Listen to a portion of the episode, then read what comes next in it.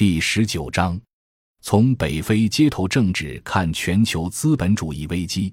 从突尼斯开始，逐渐蔓延多个北非国家的以街头政治为表现形式的社会运动。若只是从现象上看，主要是两高一单造成的。单一殖民地经济面临两高：高物价和高失业打击诱发的。若从本质上看，则仍然是2008年华尔街金融海啸引发全球资本主义危机的延续。西方政治体制的债务危机转嫁于发展中国家，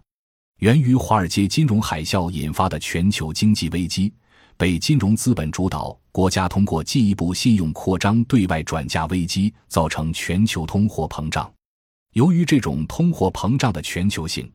而是经济基础薄弱的发展中国家承载了发达国家危机代价的转嫁，这在本质上仍然是全球资本主义体制性的全面危机，也属于环地中海危机圈的一个组成部分。具体解释如下：大家都应该认识到，经济基础与上层建筑是一对具有因果关系的矛盾。目前在全球化条件下。发展中国家以其薄弱的经济基础来支撑发达国家最高成本的上层建筑，高成本的西方政治体制造成债务危机，并转嫁于发展中国家薄弱的经济基础，这是全球资本主义体制的基本矛盾。这一点应该说是我们的科研团队对马克思主义传统理论的一种创新。为什么说发展中国家承载危机代价？客观上在支撑着发达国家的上层建筑呢，这是因为发达国家的政治体制目前被全世界主流意识形态认为具有普遍意义、是普世性的，或说是具有普世价值的政治体系。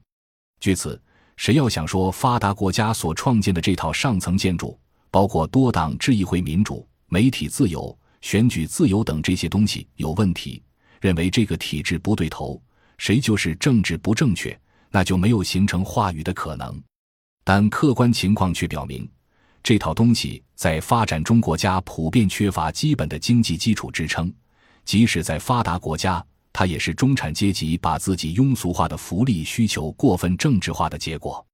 我再重复一遍，虽然发达国家现在上层建筑中的政治正确的话语体系被主流认为是具有普世价值的，但它其实是中产阶级把自己庸俗化的福利要求。泛政治化提出的一种表达方式，它在本质上不是一个代表广大劳动者群体的正常的所谓关于人权、民主的自由表达，而是中产阶级追求自己福利化的利益的政治化表达。